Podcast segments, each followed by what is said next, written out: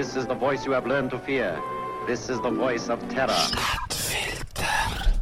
Heute geht es darum, dass sich die Natur manchmal gegen uns verschwört und unsere Körper gemeine Konspirationen anzettelt. Oder ist alles nur Einbildung?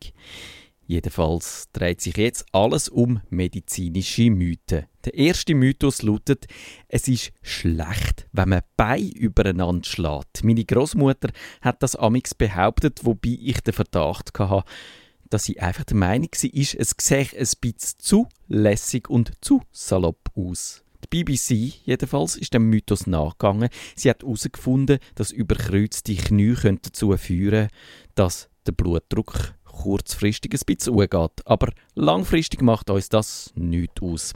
Mit einer Ausnahme, Menschen, die zu Thrombose neigen, sollten tatsächlich lieber breitbeinig anhocken. Der zweite Mythos, man wird immer in der Ferien krank, was eine echt gemeine Verschwörung vom eigenen Körper darstellt. Ein holländischer Psychologe nennt das Leisure Sickness. Er hat keine wirklich verlässliche Zahlen, wie verbreitet das Phänomen ist. Aber es gibt ein paar Vermutungen, nämlich die, dass einige Leute, die in der Ferien krank werden, eigentlich schon vorher krank sind, das aber vor lauter Stress einfach gar nicht gemerkt haben. Es kann aber schon auch sein, dass der Wechsel vom Arbeitsmodus in den Ruhemodus das Immunsystem überrumpelt.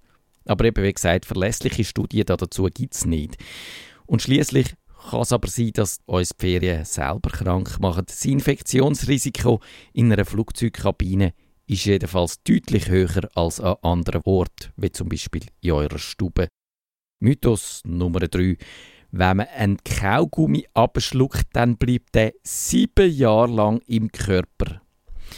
Die Behauptung ist wahrscheinlich von Müttern in Umlauf gesetzt worden, wo einfach nicht wollen, dass ihre Kinder Kaugummi fressen. Tatsache ist aber, dass die Kaugummi normalerweise so hinten rauskommen, wie sie vorne eingegangen sind. Was jetzt aber nicht heißt, dass man sie dann auch darf rezyklieren. Die Webseite Scientific America weiß aber von Fällen, wo die Kaugummi Verstopfungen im Bauch und im Darm ausgelöst haben. Drum, liebe Kinder, dürft ihr in dem Fall auf eure Mütter hören. Vierter Mythos. Nach dem Essen muss man eine Stunde warten, bevor man darf schwimmen weil man sonst wie ein Stein auf den Boden sinkt. Der Mythos stimmt nicht und die Mediziner raten lediglich dazu, es nach dem Essen ruhig anzugehen. Aber es ist nicht so, dass das Risiko von einem Krampf oder etwas in dieser Art direkt nach dem Mittag grösser wäre. Mythos Nummer 5. Lesen bei schlechtem Licht macht die Augen kaputt. Auch diese Behauptung haben sicher viele von euch selber gehört oder sogar der eigenen Kind erzählt. Tatsache ist aber, dass der Grund wahrscheinlich darin liegt, dass das Kind in der Nacht sollte schlafen und nicht lesen. Aber das Problem hat sich mit dem Smartphone ja sowieso gelöst. Jedenfalls kann das Lesen mit der Taschenlampe unter der Bettdecke zwar die Augen müde machen, aber es gibt keine dauerhafte Schäden. Es gibt eine Variante von dem Mythos, die lautet, wenn man zu nahe vor dem Fernseher hockt, dann tut das den Augen nicht gut.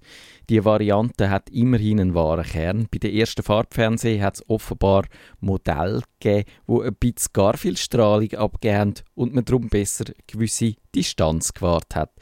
Aber bei den heutigen Bildschirmen ist das definitiv nicht mehr der Fall, sonst wäre die Hälfte der Smartphone-Besitzer blind. Oder sie hätten die so viel beschworene viereckige Augen. Der sechste Streich. Wir brauchen nur 10% von unserem Hirn. Das wird von diversen Gurus behauptet, wo uns dann immer noch irgendwelche Therapien antreiben wo unsere Hirnleistung verbessern. Scientologen haben lange mit dieser These kursiert aber auch da widersprechen die Wissenschaftler, wenn man das Hirn untersucht, sieht man keinen Bereich im Hirn, wo im Leerlauf für Trüllen oder abgeschaltet wäre. Die Behauptung jedenfalls ist uralt. Schon der Albert Einstein hat sich darüber lustig gemacht. Der hat nämlich mal gesagt, die meisten Leute brauchen nur 5% von ihrer Hirnkapazität. Ich brauche 7%.